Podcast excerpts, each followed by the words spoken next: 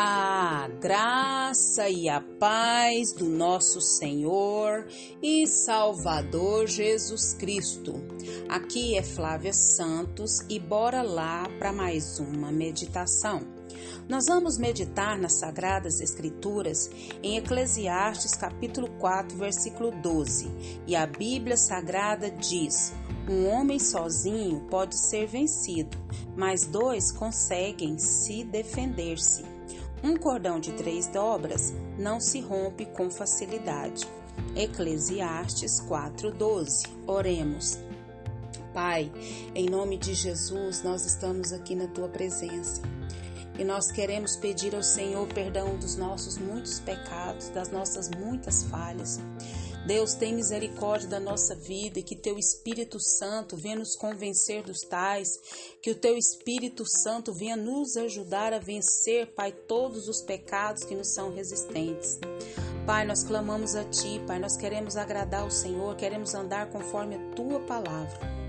Agradecemos ao Senhor, Pai, por mais um dia de vida. Agradecemos ao Senhor porque até aqui o Senhor tem nos sustentado, o Senhor tem nos dado força, graça, intrepidez e ousadia. Nós não temos palavras, Pai, para expressar toda a nossa gratidão, todo o nosso louvor.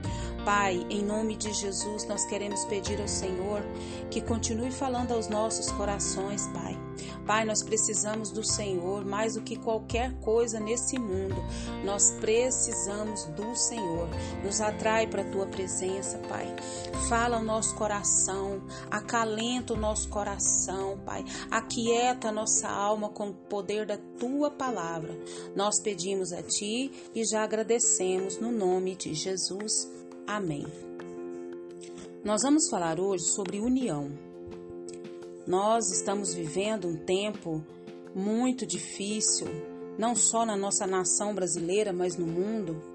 Mas em questão a política, em questão a esse segundo turno, a gente fica, às vezes, não digo preocupado, mas apreensivo, angustiado com tantas, com tantos comentários, e se a gente for olhar para o tamanho do gigante, a gente endoida, a gente enlouquece, a gente se desespera, a gente entra em agonia. E o que, que a gente pode fazer diante de um quadro desse? É, nós precisamos o quê? Ir para a palavra de Deus. Ir para a palavra de Deus. É uma antiga história judaica é, conta a respeito da conversa de um ancião bem-sucedido rei com seus filhos e servos. Ele estava preparando para sua sucessão. O rei deu-lhes a receita para que o reino continuasse a prosperar. Entre outros assuntos, lembrou das diferenças entre eles e pediu que estas fossem respeitadas. Pediu que que os fortes protegessem os fracos e que os poderosos demonstrassem misericórdia para com os sem poder, que os sábios ensinassem os sem instrução e o que sem instrução aceitasse as lições dos sábios, que os errados pedissem perdão, que, a, que os injustiçados perdoassem e que os ricos dividissem suas riquezas com os necessitados e que os necessitados demonstrasse gratidão quem os ajudasse. Bom, enfim, que todos vivessem em união. Isso, união, pois este era o segredo do seu bom governo. Para ilustrar o que havia dito, o, o ancião, né, o rei ancião, chamou seus servos mais fortes. Entregou-lhes um feixe com dez flechas e disse-lhe: Quebra todas de uma só vez. O homem fez o que pôde, mas não conseguiu. Então ele ordenou que as jogasse no chão. O servo obedeceu. O rei chamou outro de seus servos, um menino, e deu uma ordem: Tome-as e aquebre-as uma de cada vez. Ao que o menino cumpriu sem esforço.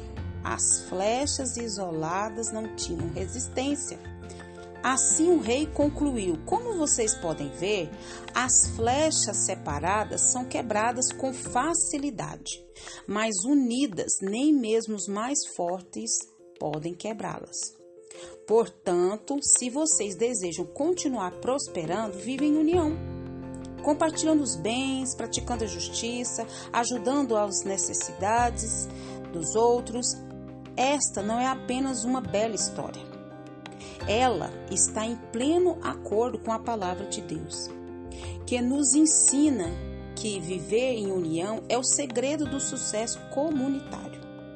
Ora, se desejamos uma igreja forte, uma família forte, uma cidade forte, um estado forte, um país forte, uma nação forte ou mesmo um mundo forte, é melhor precisarmos vivermos em união.